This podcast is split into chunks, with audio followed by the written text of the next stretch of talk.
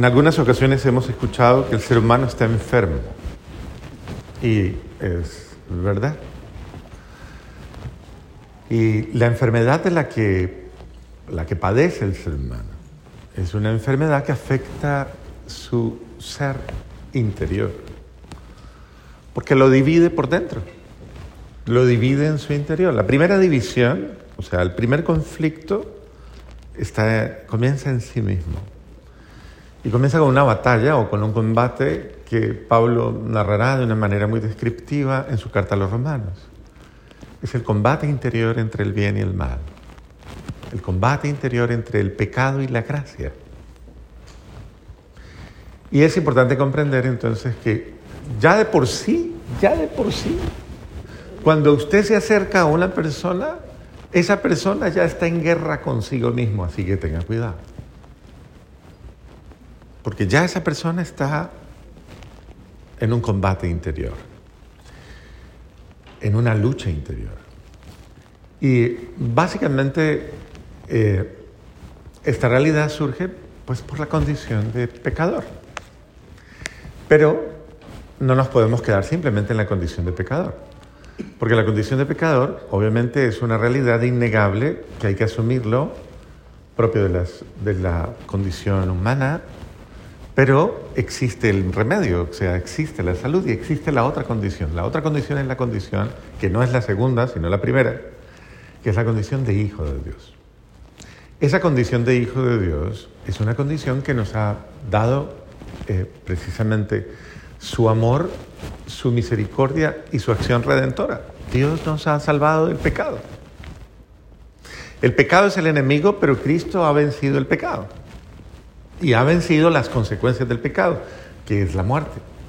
Sin embargo, y uno dice, bueno, pero si Él ya lo hizo, yo ya me bauticé, yo ya vivo las gracias de Dios en mi vida, yo ya estoy, ya he sido bendecido por su acción amorosa, ¿por qué sigo viviendo como sigo viviendo? ¿Por qué sigo teniendo los combates y las luchas que sigo teniendo?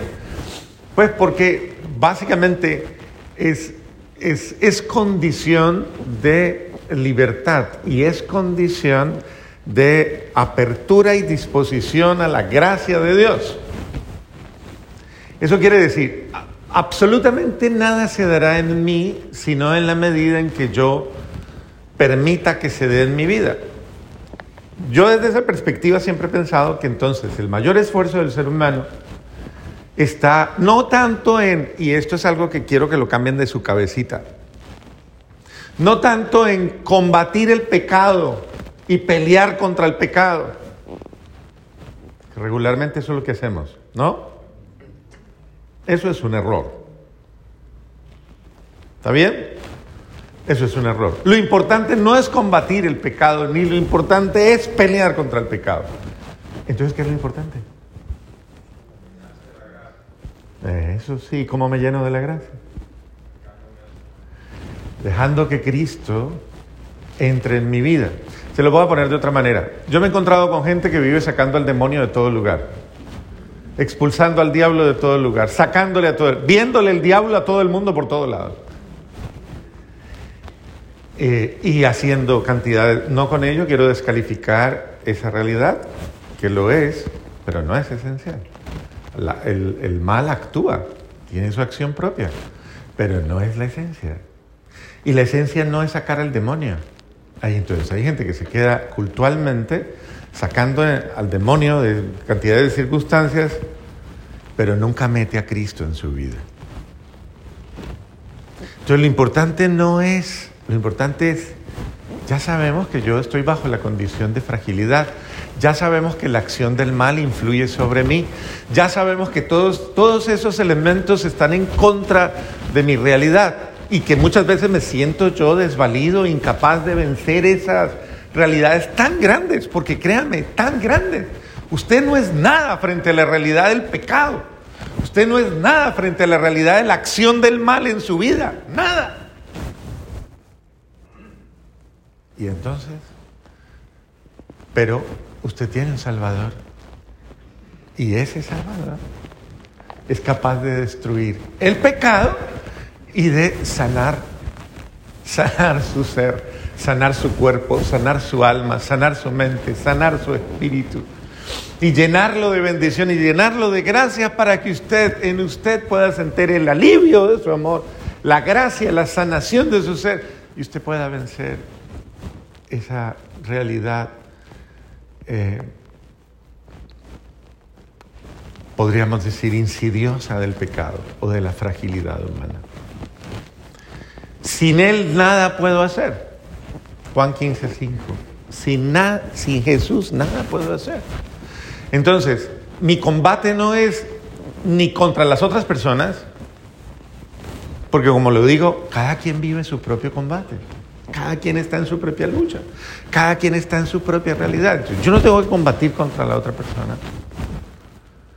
Yo tengo que, lo que tengo que hacer es permitir que Dios actúe más plenamente en mi vida, que la acción de la gracia de Dios se manifieste más plenamente en mi vida para vencer el pecado o vencer la realidad que me domina, la realidad que me,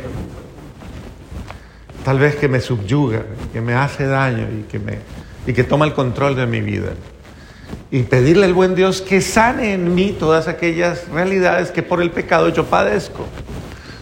Todas estas realidades, cuando usted, cuando usted, y esto es importante entonces, entenderlo, esas son las tinieblas de las que se refiere la lectura de hoy.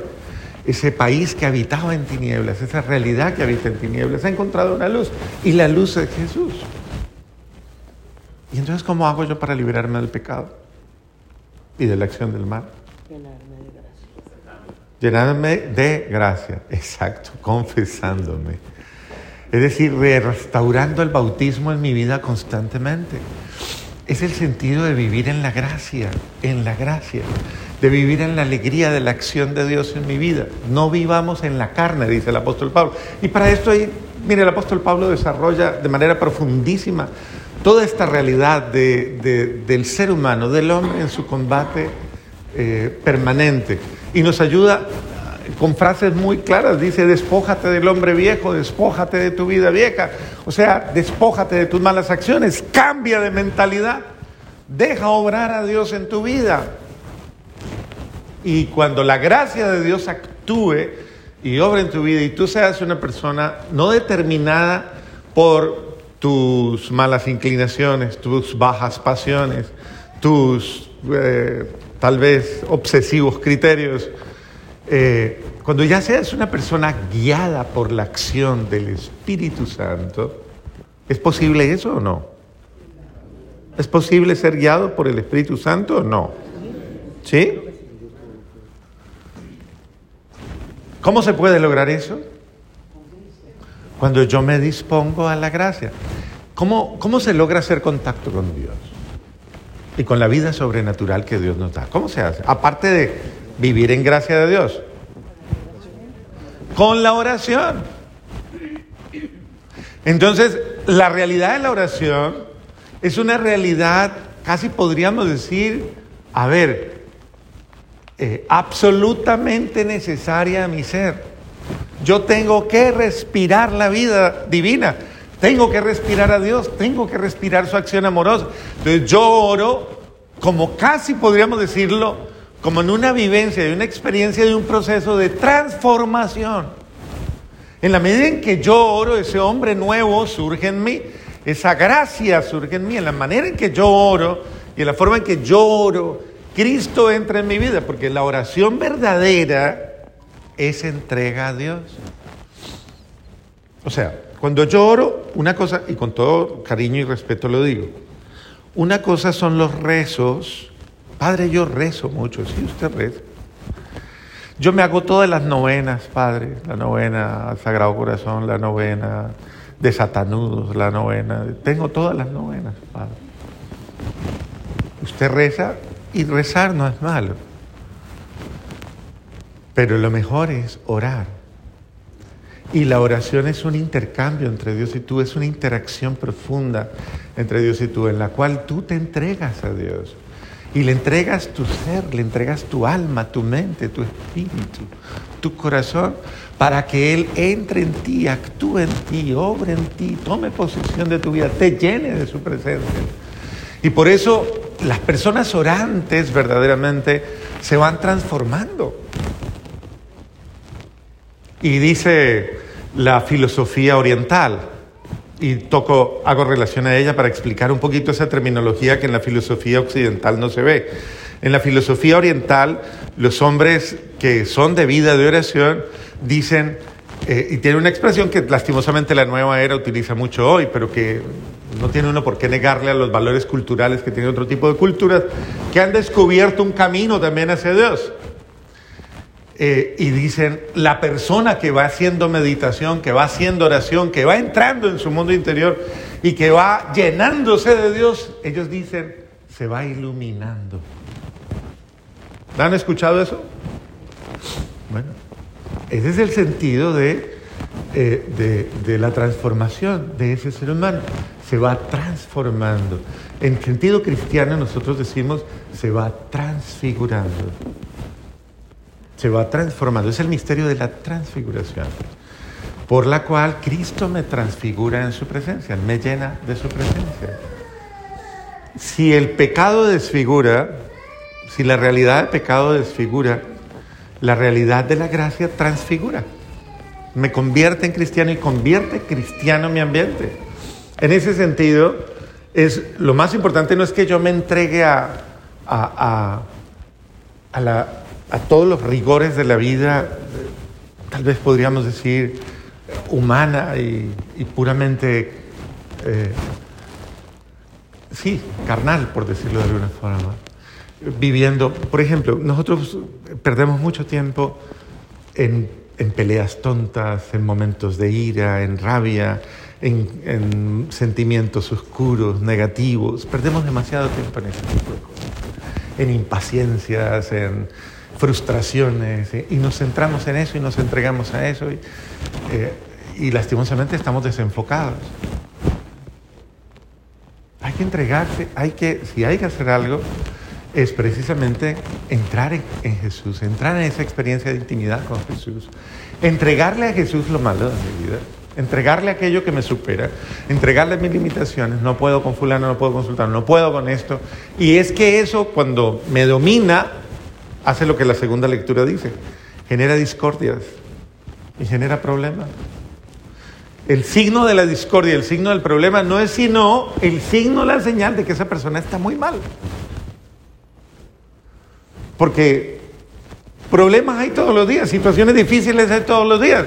El problema no es ese, el problema es, o sea, la cómo asume usted las cosas y cómo está usted para, para afrontar esas situaciones de cada día los afronta de una manera como un creyente, como alguien que tiene la confianza y sabe y dice, esto lo tengo que orar, esto se lo tengo que presentar a Dios, esto lo tengo que discernir con Él ante su sabiduría, esto lo tengo que... Yo eh, no estoy solo, yo no estoy sola, yo tengo su luz, yo tengo su asistencia, yo tengo su... Y yo dejo que Él aclare mi tiniebla. Él aclara mi tiniebla. Yo vivo en la tiniebla Tal vez porque yo me puedo confundir en mis criterios. Y puede que yo sea una persona, sí, eh, que de alguna manera me sienta que soy muy capaz de resolver. Pero yo me confundo, me puedo confundir con criterios de toda naturaleza. Y entonces, ¿qué tengo que hacer? Deja entrar la luz. Enciende la luz. El fundador nuestro, de nuestra espiritualidad, tenía una experiencia yo tuve con él una experiencia muy bonita que no quiero dejar este día sin contársela y con ello termino. Una vez fuimos a un país X a hacer una misión y el primer punto de la misión que tuvimos fue, ¿por qué no vienen y visitan una casa donde la niña se suicidó hace un año y su hermanito se quiere suicidar también y esta familia está destrozada? Y entonces no es fácil llegar a una situación de esas, es dolorosísimo. Bueno, llegamos a esa casa y no solamente era eso, sino que ellos mismos estaban destruidos. Comenzaron a, hablar muy fuerte entre ellos, a pelear, a decirse cosas muy dolorosas. Y llegó un momento en que la reunión se volvió supremamente tensa. O sea, estábamos ahí dos sacerdotes y el fundador nuestro, Lino Sevillano. Y entonces él, escuchando todo esto, llegó un momento en que se quedó callado y dijo, apaguen las luces. Apaguen todas las luces. A mí me pareció simpático. Yo dije, va a salir con algo porque siempre sale con algo. Apagaron las luces de la casa. Nos quedamos como 15 minutos en silencio y a oscuras. Y al rato dijo, enciendan una vela. Y encendimos una vela. Y comenzó a hablar y a decir cosas muy sensatas. Dijo, en las tinieblas todos nos tropezamos. ¿Por qué no vemos la luz? En las tinieblas vemos fantasmas. En las tinieblas nos desfiguramos. Pero solo es suficiente encender una luz para mirar. Y esa luz es Cristo. ¿Qué se necesita en un hogar que está en tinieblas? Que alguien encienda la luz. Cristo. Y le dice a ellos, mire, aquí hay dos curas. Y estos curas tienen la capacidad de sanar las tinieblas de sus corazones, de limpiarlos, de lavarlos, de bañarlos. Confiésense. Yo me fui para un cuarto y el otro cura se fue para otro cuarto y confesamos a toda la casa, toda la familia. Antes de que nos metiéramos a los cuartos, eso era un lugar de tensión. Cuando salimos los curas, yo fui el último que salí de confesar, cuando salimos y nos reunimos con todos, todo el mundo estaba riéndose, todo el mundo estaba feliz. Luego terminamos en un abrazo, en una oración, en una alabanza, todo el mundo lleno de alegría. El hogar se llenó de luz. Y el muchacho que estaba con ganas de matarse decía, yo no veía esperanza, yo no veía luz. Y me confesé y me siento bien, me siento feliz. Hoy día ya es un muchacho profesional. Pero cuando la luz de Cristo se enciende, las tinieblas se disipan.